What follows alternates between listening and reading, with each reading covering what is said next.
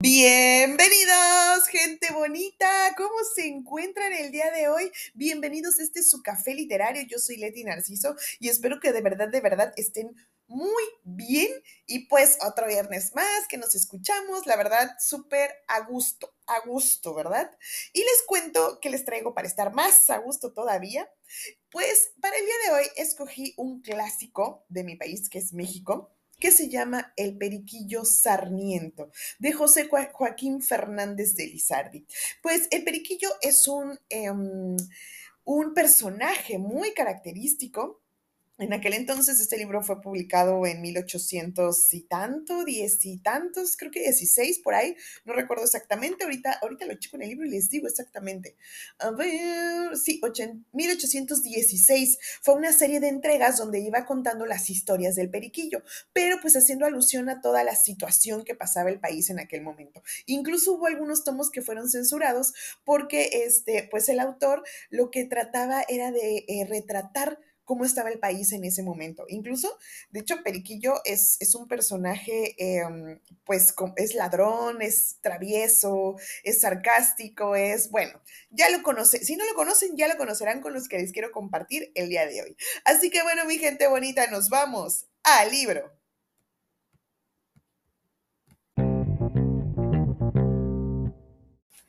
El Periquillo Sarmiento de José Joaquín Fernández Lizardi.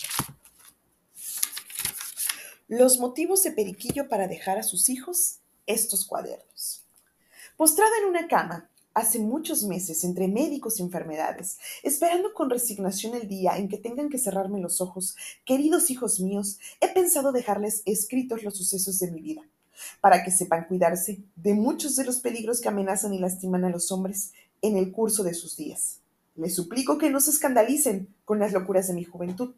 Voy a contárselas sin ocultar nada para que ustedes escarmienten en mis extravíos.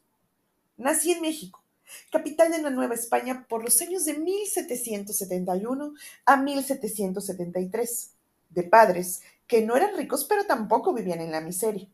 Ningunos elogios serían bastantes en mi boca para dedicarlos a mi, a mi cara patria.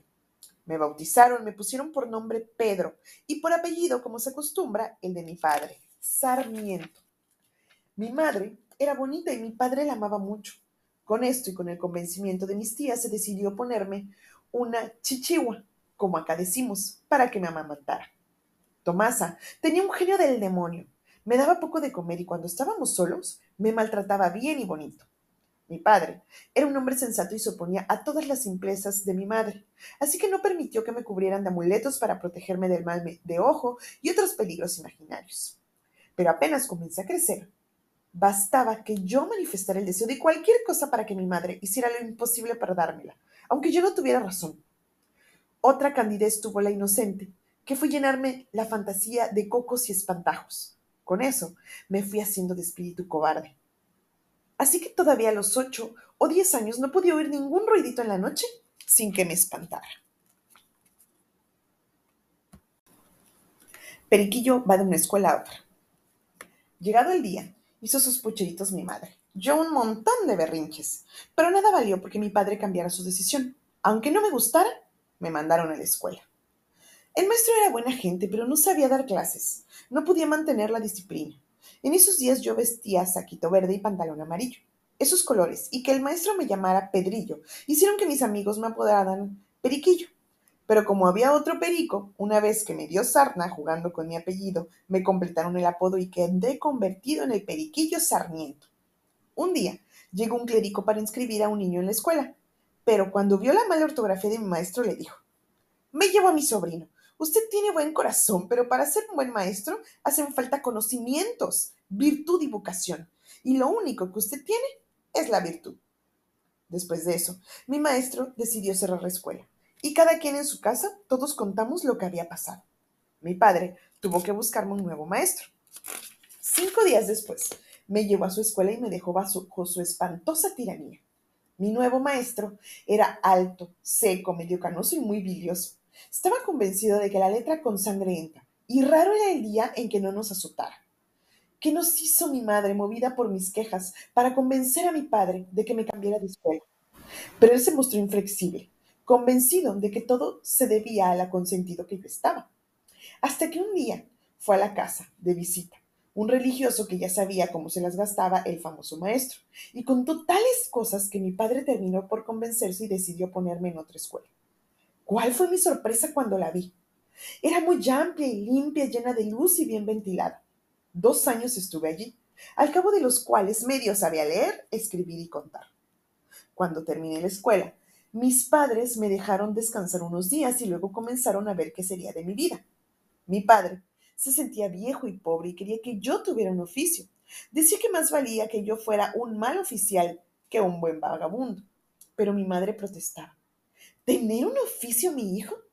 ¿Qué dirá la gente? le decía, si ve que el hijo de don Manuel Sarmiento está aprendiendo a ser sastre, pintor, platero o algo por el estilo.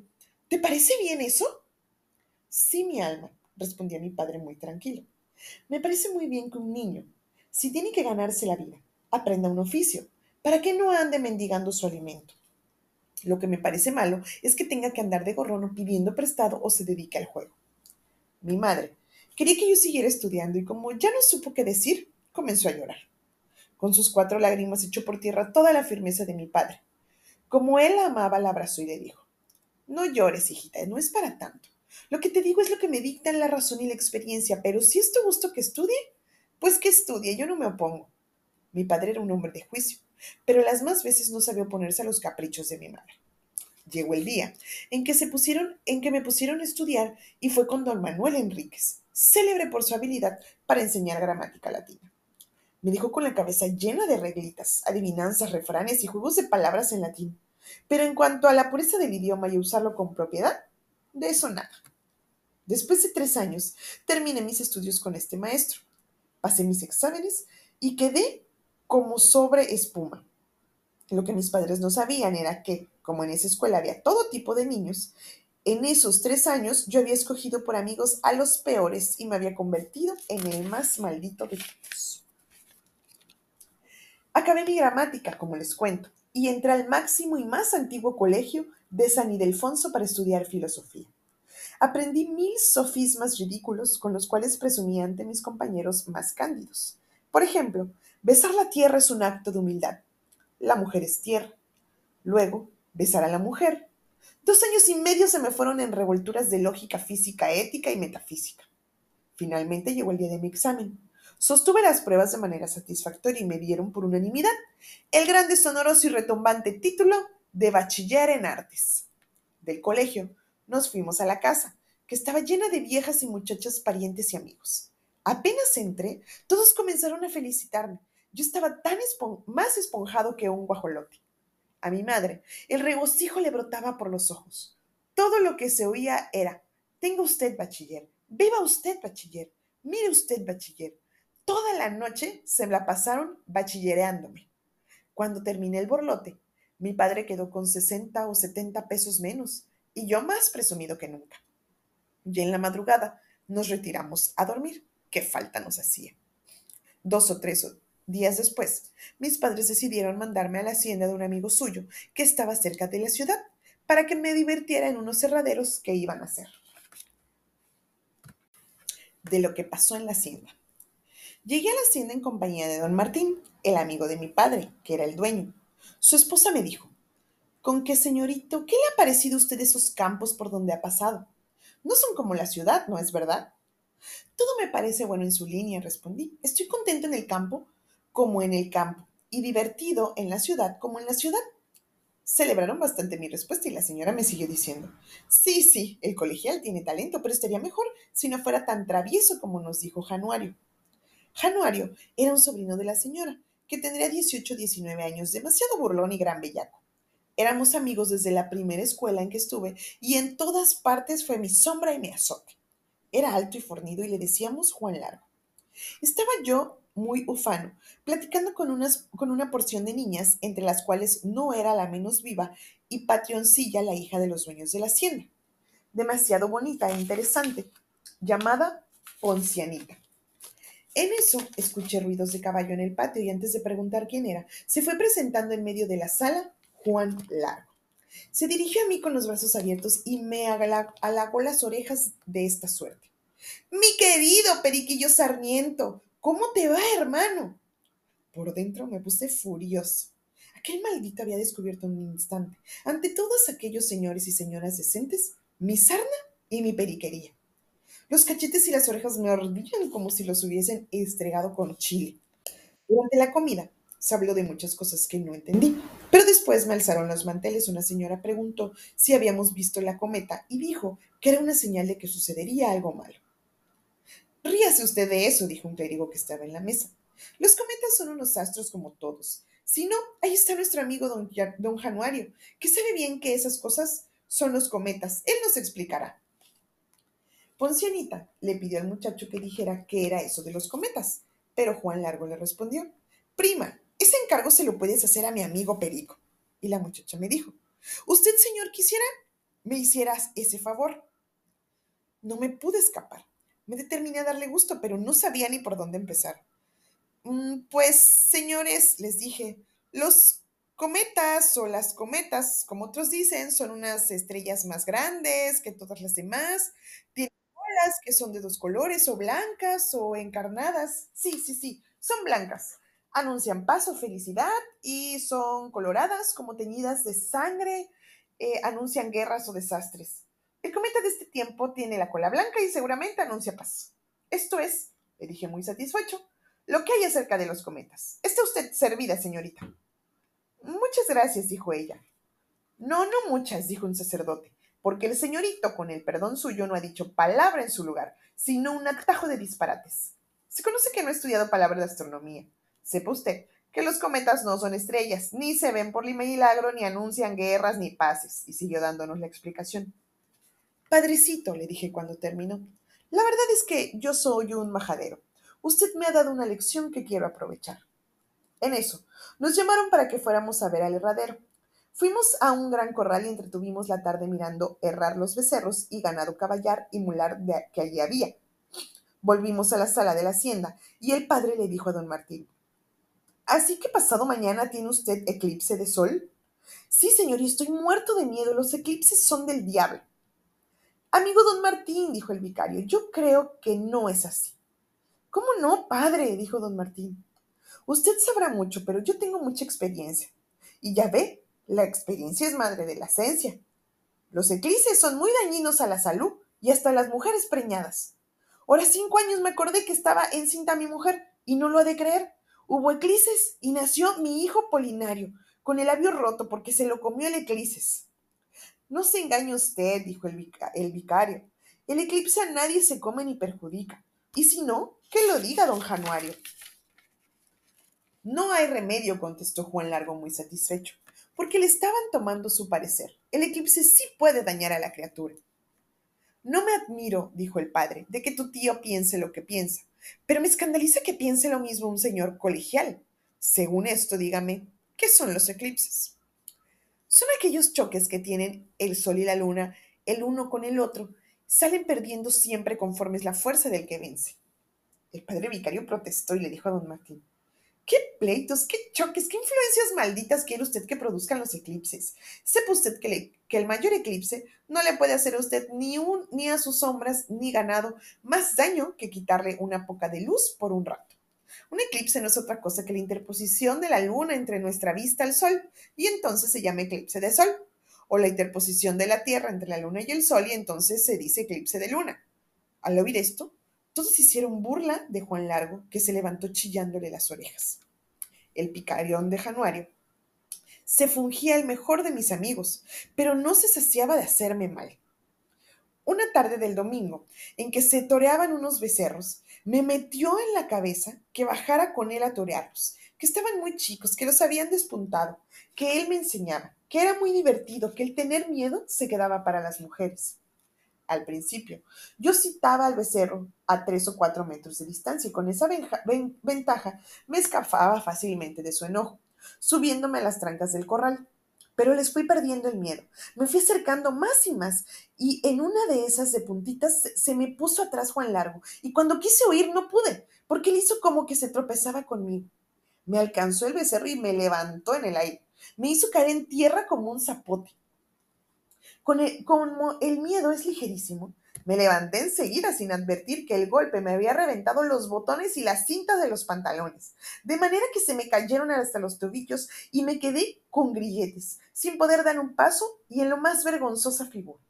Aprovechando que yo no podía correr, el maldito novillo repitió su golpe con tan furia que me pareció que había quebrado las costillas con una de las torres de catedral que me habían lanzado más allá de la luna.